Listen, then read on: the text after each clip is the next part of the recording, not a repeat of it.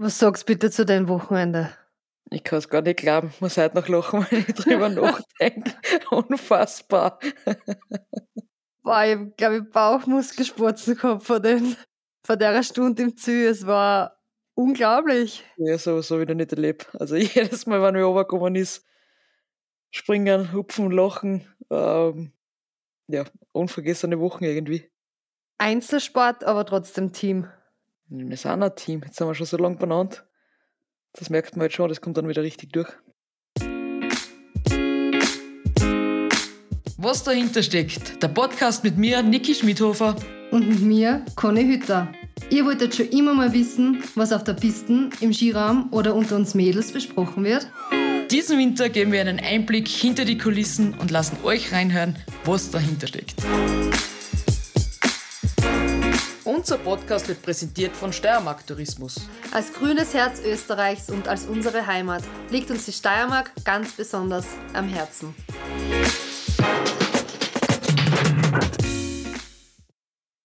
Hallebra aus Gwitfjell. Hast du schon Norwegisch gelernt oder was kann ich? Mehr kann ich nicht, aber das wird heißen im Dialekt. Wie geht's da? Na, die, die Mo fragt mich immer Hallebra, Waschebra. Und das ist das Einzige, was ich kann. Und Dack. Dack. Dack ist Danke. Dack ist Danke, ja. Super cooles Rennwochenende. Das erste Mal seit 20 Jahren, dass der Weltcup wieder in Quidfjell war bei den Damen. Und wir waren dabei bei diesem unglaublichen Wochenende. Die ganze Woche eigentlich schon der Wahnsinn. Wenn du aufkommst, an neue Strecken endlich wieder mal. Ist ja auch nicht alle Tage, dass wir was Neues sehen. Alle haben sich gleich gefreut drauf, alle haben gesehen, dass das richtig cool werden kann. Aber dass es so ein verrücktes Wochenende wird, mit dem hat, glaube ich, niemand gerechnet. Na, wir sind zwar mit sehr großen Erwartungen und die Vorfreude, endlich wieder auf Winterschnee zu fahren, nach Quidfjell gekommen. Aber dass es nachher wirklich sie in so Wochen ja, außerstellt mit viel Erlebnissen auf der Piste, viel Sachen, was nie wer geglaubt hat, aber auch rundherum ist viel passiert. Ja, richtig viel, so wie sehr oft um diese Jahreszeit, aber dazu kommen wir noch später. Kommen wir noch mal kurz zu dem Rennwochenende zurück.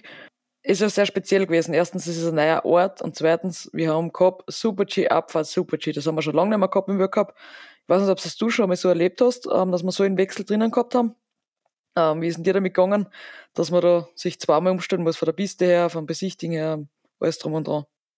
Eigentlich kennt man das Rennwochenende eher für die Herren, dass das Programm so ist. Und ich bin ein oder zweimal, glaube ich, in Cortina einmal gefahren und sonst da irgendwann, aber halt nicht geplant, so ein, eingeschobene Rennen, die was halt irgendwelche Verschiebungsrennen waren, die was auf einen anderen Ort verschoben worden sind. Aber mir hat's taugt, das ist eine neue Herausforderung gewesen. Und ja, Quidfjell, ähm, 13 Jahre nicht in Norwegen, aber es war Liebe auf den ersten Blick damals und das hat sie eigentlich weitergeführt. Ja, du warst richtig schnell, vor allem, also oben in Quidfjell warst du sehr schnell, aber besonders schnell warst du im letzten Teil aber, also das heißt von Beugen bis ins Ziel. Also jeder, der was das Rennen angeschaut hat, das ist die komische Senken, wo die Conny leider mal kurzzeitig niedergelegen ist. Äh, Conny müde, kann ich schlafen oder wie sagt man da dazu in der Abfahrt leider? Kann ich müde, kann ich schlafen. ja, bin ich umgeflogen wie ein Bahnschranken. Ja, aber du da oben bist du im Super-G unfassbare Zeiten gefahren. Also auch in die Abfahrtstrainings immer so schnell. Was hat dann der Passage so taugt, dass du da ja, den anderen gegenüber so viel rausgeholt hast?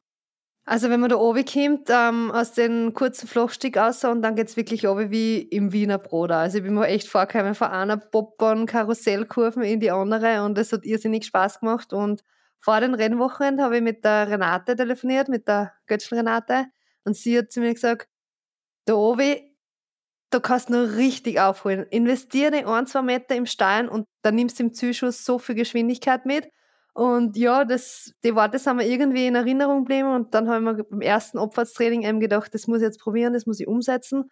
Und dann habe ich schon gemerkt, dass da ziemlich viel Zeit drinnen ist und dass da auch viel möglich ist unten wieder. Und ich muss sagen, jedes Mal, wie ich runtergefahren bin, ist mir eigentlich gelungen. Leider in der Abfahrt bin ich nicht ganz runtergekommen und der Teil, ja, hat mich vorher schon ein wenig abgeschmissen. Aber ja, es war ein Risiko, was ich eingegangen bin, weil ich gewusst habe, das muss ich nehmen, dass ich einfach schnell bin und Leider ist es nicht belohnt worden, aber Gott sei Dank bin ich einfach, ja, nur mit der blauen Flecken, Gott sei Dank davor gekommen, aber es hat so viel Spaß gemacht und die Pisten waren richtig cool und es war eine sehr große neue Herausforderung. Wie hast du das gesehen? Ich finde auch, dass es unten sehr spannend war. Und ich finde es immer interessant, dass die Renate hat vor 20 Jahren glaube ich, gewonnen, dass man sich an so Sachen erinnern kann und die dann so weitergeben kann und gewisse Sachen sich einfach auf dem Niveau nicht ändern oder auf gewisse Strecken sich einfach nicht ändern, wo man weiß, da muss man investieren, dass sich das dann so und so auszahlt. Und ich finde es total spannend, dass auch die Renate das so genau noch gewusst hat und du das eigentlich dann auch so gut umgesetzt hast.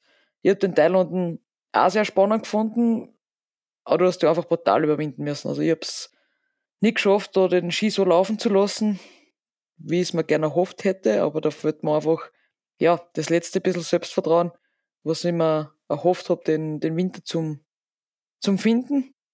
Aber trotzdem cool. Also ich finde es eine mega Strecken und ich hoffe, dass wir die noch öfters im Weltcup sehen werden. Weil du sagst, du hast nicht so viel Selbstvertrauen, aber was ich finde gefunden habe, vor allem beim ersten Super-G, du warst bis zur zweiten Zwischenzeit, hat es bei dir noch gründelt. Also du merkst einfach, dass die Schwünge wieder kommen und dass das einfach wieder selbstverständlicher. Okay, Entschuldigung, bei der dritten. Oh, sorry. da machen wir nicht schlecht, dass wir bin, bis zur dritten. Bis zur dritten Zwischenzeit hat es gegründelt.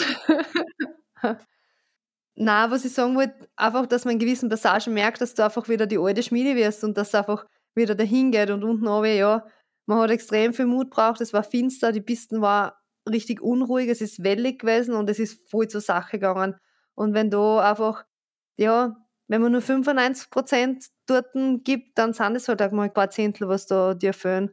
Aber nichtsdestotrotz, ähm, die Passagen zusammen suchen die Passagen zusammenhängen und dann einen ganzen Lauf draus machen. Ja, die Teilzeiten habe ich wirklich immer gute dabei. Bringst du nicht ab, also die ganze Saison im Super-G wirklich immer Top-Zeiten, aber dann halt auch wieder mal 30. oder 40. Teilzeit, wo ich mir das ganze Rennen vergeige. Aber es gibt ja noch eine Chance in Soldea, Gott sei Dank. Und dort, dort ich es dann einmal zusammenbringen, von Start bis ins Ziel ohne Fehler kommen. Apropos zusammenhängen, du hast es dann gewaltig gemacht, dass du oben sehr gut gefahren bist, aber unten bombig gefahren bist. Und am Ende war unglaublich knapp wieder mal ein Rennen und du bist mit einer Hundertstel Vorsprung am Freitag, hast dort abgeschwungen, also mir jetzt fast rissen im Ziel. Hast du schon gespürt unter dem Fahren, dass es eine richtig gute Fahrt war? Super G ist immer sehr betrogen. Wenn man sich gut fühlt, ist man meistens langsam. Und wenn man sich nicht so gut fühlt, dann nimmt man das, die Geschwindigkeit mit, aber ja, Bock darf man keinen schießen, weil sonst nimmt man die Geschwindigkeit in die nächsten Kurven nicht mit. Also wie gesagt, es ist sehr, sehr betrogen. Und ich habe mich schon eigentlich gut gefühlt während dem Fahren, weil ich gewusst habe, ich habe den Ski sehr gut auf Zug gebracht. Und er ist unter mir sehr ruhig durchgelaufen. Und das ist halt, ja, das, das gibt dann halt eine gewisse Sicherheit und da kann man halt attackieren, aber gewisse Passagen sind auch sehr eng geworden und ja, dass ich unten oben nach so viel Zeit wieder aufgeholt habe, habe ich erst ähm, bei den Zwischenzeiten gesehen, aber ich habe gewusst, es geht voll dahin, das habe ich gespürt und natürlich die Hundertstel, ob es jetzt auf deiner Seite sind oder nicht, bisschen Glück ist dabei, aber ich habe eben bis zum Schluss gefeitet und kämpft und ja, Gott sei Dank ist es ausgegangen, weil es war so ein knappes Rennen und ja, schön, schön wieder nach, nach einer Zeit ganz oben zu stehen und schön, ja, schön. ja, wir haben uns auch alle gefreut und das war irgendwie ein Startschuss in ein sehr spannendes Wochenende. Die Abfahrt hat dann leider nicht ganz so geklappt, wie wir es uns erhofft und gewünscht haben nach den Trainings. Ich glaube, da waren wir ein bisschen unter Wert geschlagen. Und dann ist ein ganz ein verrückter Sonntag gekommen. Also sowas habe ich in 16 Jahren Weltcup, wo ich dabei war, nicht erlebt. Aber ganz kurz noch zum Samstag mit der Kaiser. Es hat ja schon angefangen, dass sie da Geschichte geschrieben hat. Mit den ersten norwegischen Frauenabfahrtsieg in der Geschichte und das noch als Heimsieg. Ich habe das gar nicht gewusst bei den Damen, dass es da noch nie einen norwegischen Sieg gegeben hat. Das hätte ich jetzt fast unterschlagen. Danke, Conny. War schon sehr spannend und da hat man gesehen, in Quidfell sind nicht so viele Zuschauer, wie man eigentlich bei normal beim Weltcuprennen erwartet oder meint es sind. Aber da ist nachher die Party abgegangen, also da haben sie richtig gefeiert. Und dann ist der super Sonntag Österreich gekommen. Dreifach Sieg, der erste seit 2009, was überhaupt Damen-Dreifachsiege betrifft und der erste Speed-Dreifachsieg seit 2007 und der erste Super-G-Dreifachsieg seit 2005, wenn ich ganz richtig informiert bin. Das ist wirklich schon lang her. Wahnsinn. Aber das Rennen, das Rennen müssen wir von Anfang an ein bisschen beschreiben. Wir waren einfahren.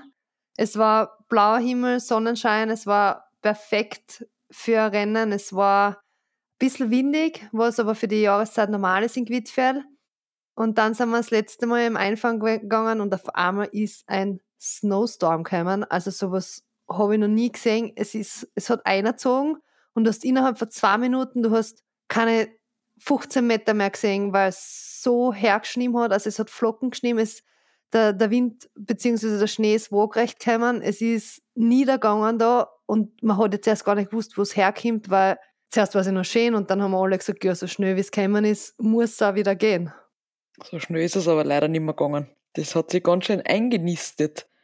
Also die ersten zwei Startnummern haben es richtig gut gehabt, dann war es einmal bis Startnummer 21 nicht so gut, aber da hat sich keiner großartig was gedacht. Und auf einmal hat sich das Ganze gedreht.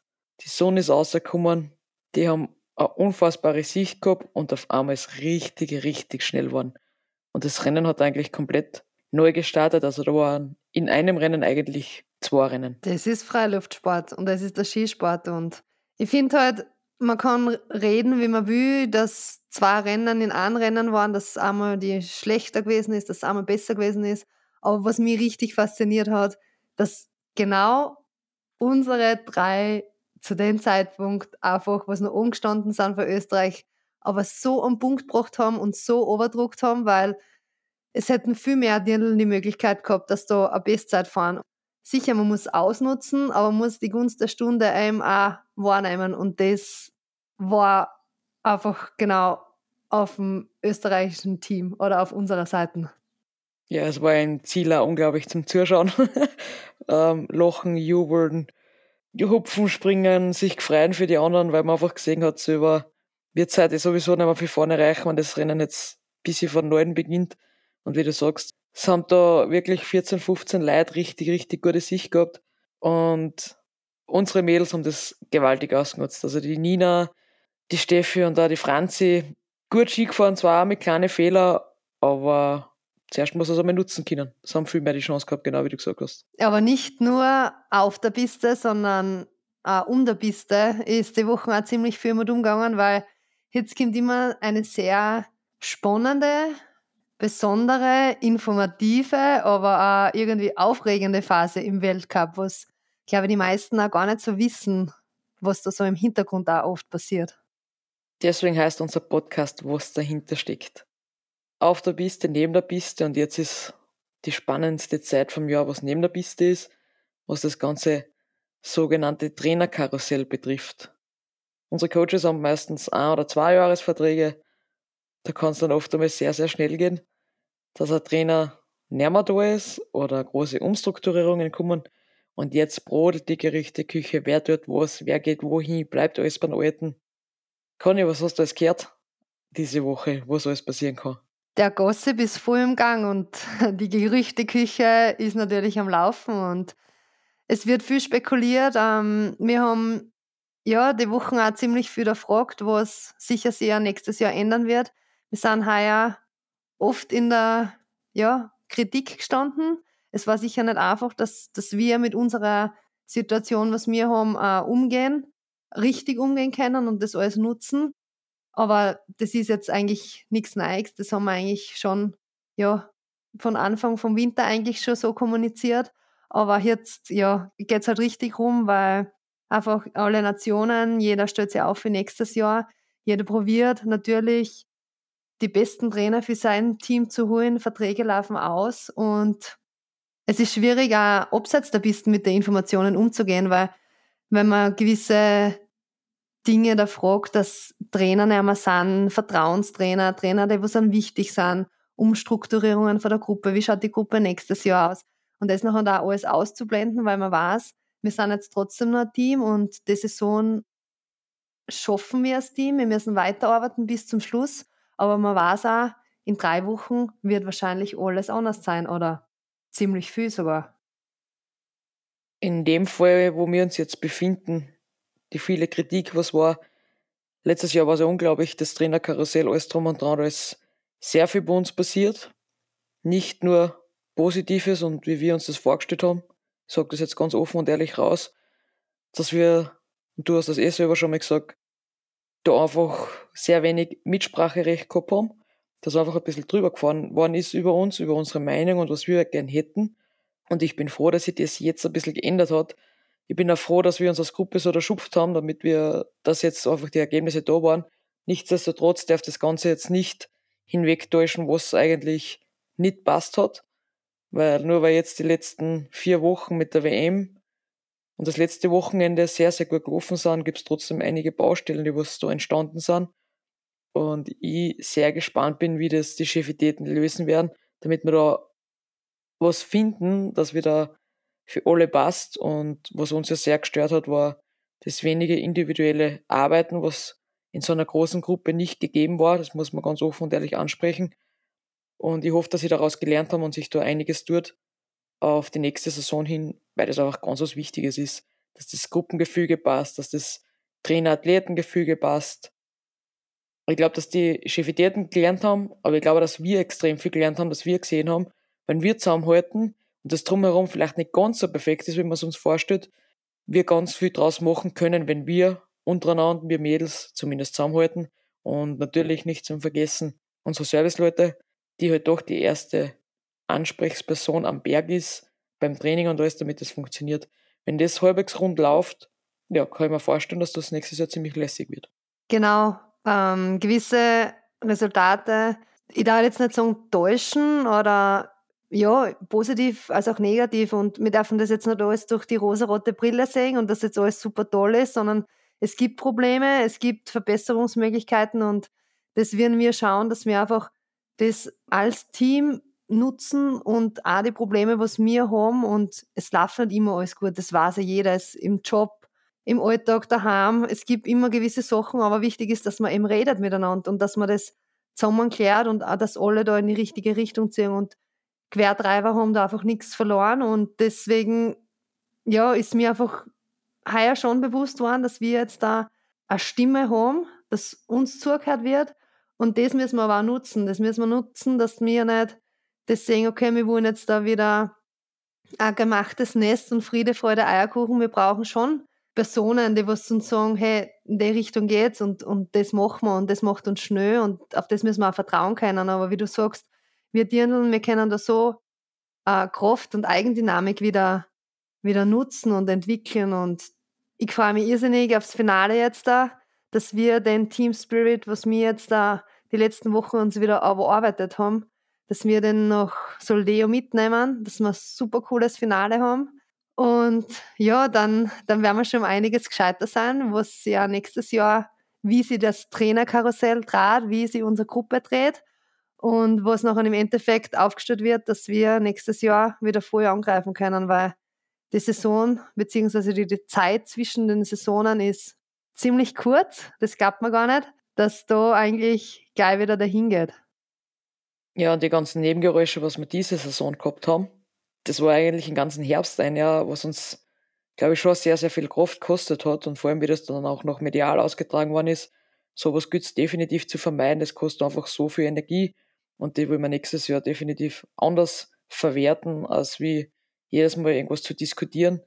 Wobei es gar nicht um unser Skifahren gegangen ist, sondern um das Ganze drumherum und das kann man einfach nicht mehr brauchen und ich freue mich, genauso wie du, auf ein großartiges Finale und dann auf eine gute Entscheidung der Chefitäten, dass wir dann nächstes Jahr eine lässige Gruppe haben, wo wir richtig gut und viel weiterarbeiten können. Also, auf nach Andorra. Kannst du Spanisch? Hola, chica. Solo domingo. Hola, chicas. Passt. Wir sind bereit für Andorra. Auf jeden Fall. Es gibt noch eine, eine Geschichte dazu, warum ich Solo Domingo überhaupt kenne und weiß, was das heißt. Aber die erzählen wir euch das nächste Mal. In diesem Sinne, tschüss, Bussi. Baba. Dieser Podcast wurde produziert von Branding Identity.